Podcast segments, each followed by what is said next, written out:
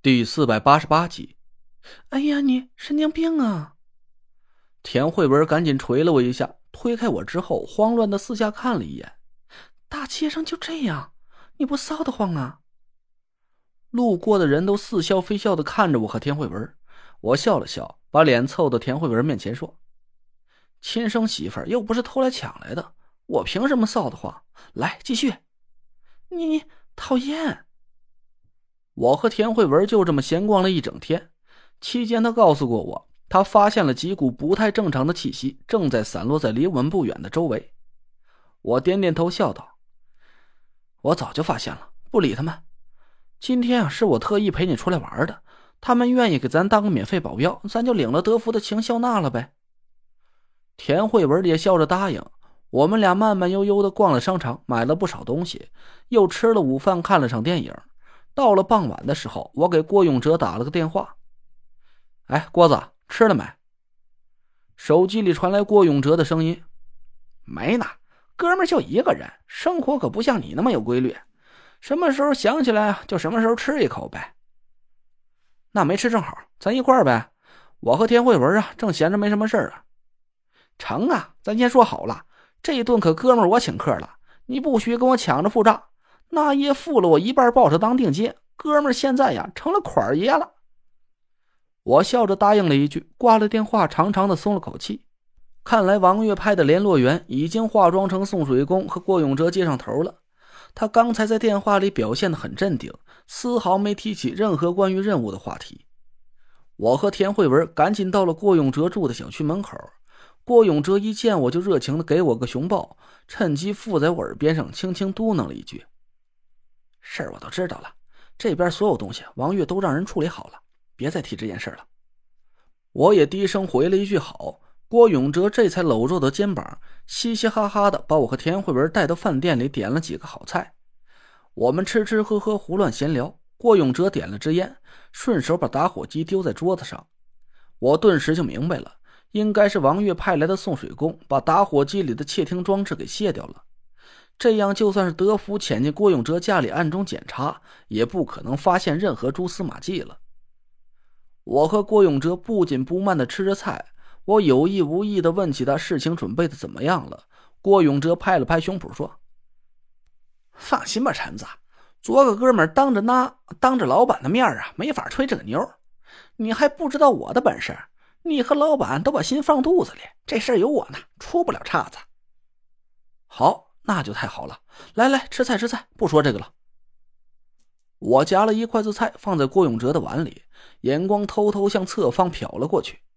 刚才我们坐下点菜的时候，就发现了有两道不太寻常的气息坐在了离我们不远的地方，偷偷观察着我们三个人。这两道气息虽然很陌生，但我还是能感觉出来，这绝不是两个普通人。他们会点风水术，只是道行很浅。估摸着也就刚修行了两三年吧，他们应该都是德福派来监视我和郭永哲的。从我和田慧文进了银行办理账户开始，我们身边盯梢的人已经换掉了三茬了。我心里暗暗骂了几句，德福还真是够下血本的。吃饱喝足，我和郭永哲告辞回家。路上，我和田慧文对看了一眼，露出了一个会心的笑容。不出意外的话。现在这个时候，德福应该已经收到眼线传递给他消息了吧？这样一来，他应该暂时不会怀疑郭永哲，也暂时不会怀疑我和田慧文了。事情进展的很顺利。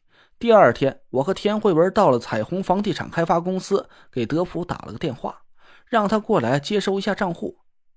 德福很快就赶了过来，这次他不再嚣张了，神态很恭敬。二少爷，二少奶奶。资金很快就到贵公司的账上，直接是以二少奶奶私人的名义汇入的。这个独立账户的事儿，还请二位千万保密。德福谢过二位了。我满意的用鼻孔眼哼了一声，回去告诉你家大少爷，我的钱是解决了，但是他答应我的其他几个公司的风投啊还没谈呢。你抓紧给他们几个公司验资，要筹多少钱也好有个心理准备。德福微微一躬身，是。大少爷已经交代下来了，这事儿您就直接跟我对接就行。这点小钱儿还用不着大少爷亲自劳神。哎，这点小，我惊得眼珠子差点爆了，瞪圆了眼珠子看着德福：“喂，麻烦你搞搞清楚，我说的这几个公司是孙猴的大盛地产、张俊轩的万恒集团、宁敏的极速赛车公司，还有我岳父的天虹房地产。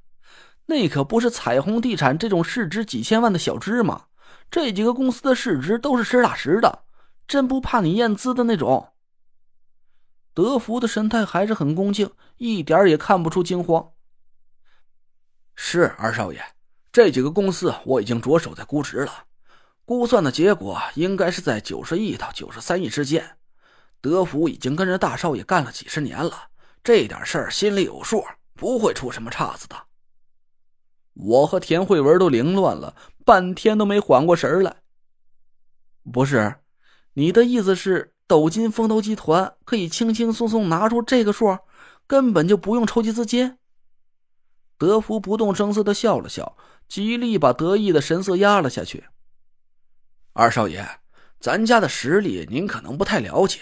您说的这几个公司在中州地界也能算是有点小名头了，可放眼整个财富圈子，嘿，这恕我说句冒昧的话，就算是摞在一块儿。也不值当咱大少爷去正眼瞧一眼的，所以这点小事就交给我办就行了。您就把心放在肚子里头吧。德福说完，就一脸得意的跟我和田慧文告辞离去。我们俩目瞪口呆的傻了半天，嘴巴都惊得合不拢了。连着我额纳若兰的五个亿在内，这笔融资的总额已经到了接近百亿的天文数字了。一个小小的管家德福竟然告诉我，这是一笔小钱儿，那若兰都懒得亲自去过问。这这家伙到底是有多少钱呢？这五个公司已经是我和田慧文能拉到最有实力去掏空纳若兰家底儿的底牌了，可他竟然轻轻松松就填满了这个巨坑。听德福那口气，好像是根本就没伤到筋骨。我顿时就傻了眼。看来我企图引出那神秘的境外财团的计划已经失败了。